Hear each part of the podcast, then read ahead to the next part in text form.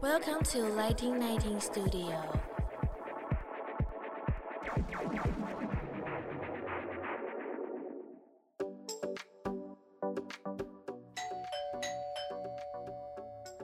Hello，老师，准备好了吗？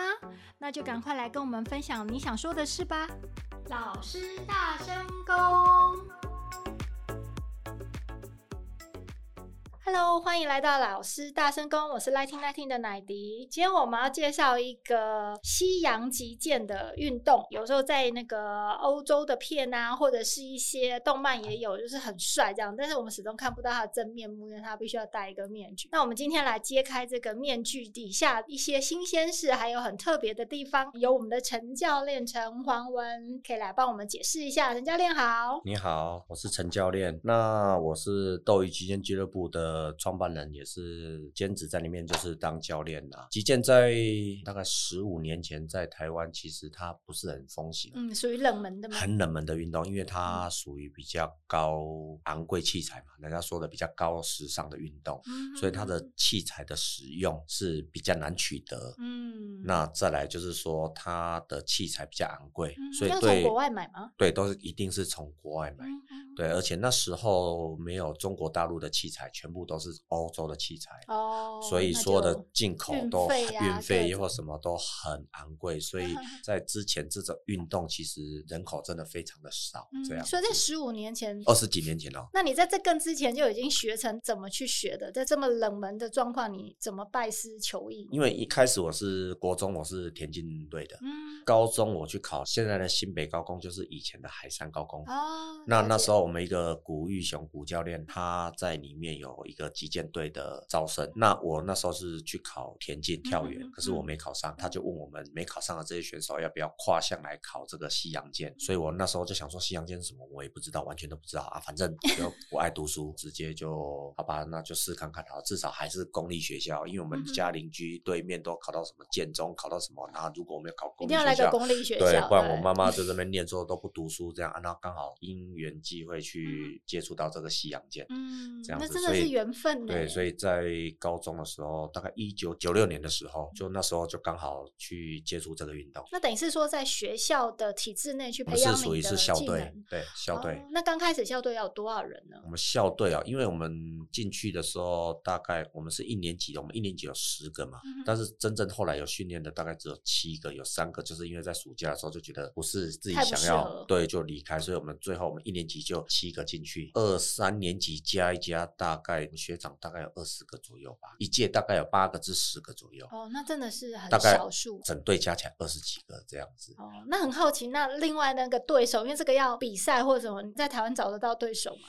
那时候在比赛的时候，就只有我记得我们比赛，我们就是那时候比较有真的在玩台北市就成功高中，哦、他们是很传统，可是现在已经都没了。嗯、哦，那反而没有对，然后台中的新民高中、嗯、现在也比较少了，以前还有。再来就高雄的三民家商，大概就这几间学校而已，就对呀，很少，真的很少。我们高中去比赛，大概就这几间学校这样子。那之后有往上推，就是像比如这些高中，他们念到大学，那他们有再去大学试一。哦，像我们那时候高中毕业的时候，几乎就只有台中的那个台湾体院，他们有收击剑专长生，台北体院没有收，所以我们那时候就请教练去跟学校沟通，看有没有办法收我们进去体院。花了很久的时间也是没有收，所以我们就只能去读附近的大专、二专，就我们。读四海工专，台中有部分的学生，他们毕业之后，他们去读那个修平，以前叫修平嘛，那在之前不知道叫什么。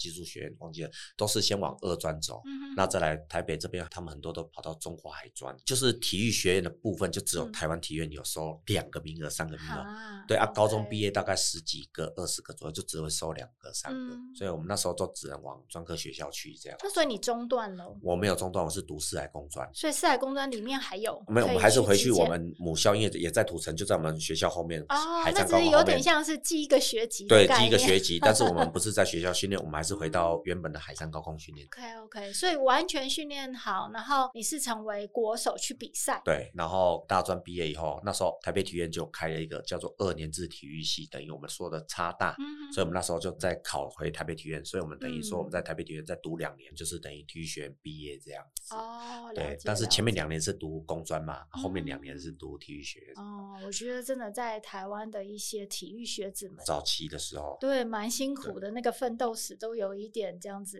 绕来绕去，然后为了要维持自己的这个热忱。然后体育学院毕业以后就当兵嘛，我们那时候还当两年，那两年出来以后也没有任何一个击剑的工作，完全没有击剑工作。那时候击剑还是一样，都像沙漠一样没有发展。但也没有把你的热忱浇熄。那 我们还是持续，因为我们有持续在比赛，所以我们全国排名都是还是都在前三名的选手，所以可以打全国运动会，因为全国运动会有奖金嘛，两年一次的。那时候一年一次，到后面不知道几年，现在变成两年一次，所以大家为了那个两年一次的金牌盛会，对，然后金牌拼个二十万、三十万当奖金这样子，所以那时候还是持续有运动，持续有在比赛。那后来就等那时候毕业也没办法，就只能去健身房，在亚历山大做健身房的工作，相关性的。对，然后后来做了一年多，我们原本的母校台北体院就缺教练，那我就跟我同学赖教练，赖里是军刀的，我们两个就一起进去学校，我们待了七年。所以你在学校体制待了七年？学校体制待了七年，对，然后才就是教击剑，教击剑就专长击剑，所以全国最好的击剑几乎都到台北体院来。这六七年我们把它经营起来之后，你现在看到一线的现在很多的教练几乎都是台北体院我们那一个时期里面毕业，现在已经都到高中都是国中当教练这样。等于就是第一批训练出来扎扎实实的。对，那我觉得我很感动，我是误打误撞，我去学击剑，我居然跟这么顶尖的人学，我就是汗颜，我就学成这样啊，就是题外话。OK，好，那在这整个整个发展的过程，你自己觉得到了哪里的时候有一个很突破性的发展？就是因为其实现在击剑，如果跟大家讲，其实除了有点嘻花以外，还会觉得说这是一个高大上的一种运动，就是啊，这样看他这样挥舞，觉得好英勇哦，像达泰安这样子。那是在哪个时候，还是说你们做了什么样的努力，还是有什么样的宣传，在瞬间让你们有这样的一个知名度出来？应该是说，我记得大概十九年还是十年前，现在二零二三，大概二零一一十一二年前这样子。嗯、那时候，因为我同学他们带着军刀的选手，就是去欧洲。突破性的台湾几乎都没有，亚洲也很少，啊、所以到欧洲去训练，去德国，因为他们德国的那个军刀，其实在世界青年杯都可以拿冠军，嗯、而且是那个俱乐部厉害的地方是连续三年都冠军，而且是不同人，哇，那是冠军代表那个俱乐部真的太厉害了，所以我同学就因为那时候电脑资讯什么都很不发达，然后去找到他们，带选手去那边训练个两个礼拜，然后再回来，嗯、然后从那时候才开始看到他们小朋友很小小朋友怎么玩击剑。然后小学大一点的怎么玩击剑，那国中的、嗯、高中的怎么玩击剑，这样。那你在小学是多小？小学就很小啊，就大概一二年级那种小朋友，就是、啊、对，又就大班一年级，对啊，然后就对他们怎么玩这样子。啊、然后他那一年二零一零年去的时候，然后就二零一一年就拉着我说、嗯欸：“你一定要去，嗯，去见识一下，去看看人家外面怎么经营这些东西。”那时候我其实我们就很想要做俱乐部，可是因为我自己台北体院的薪水很少啊，兼职的一个月才两万多块。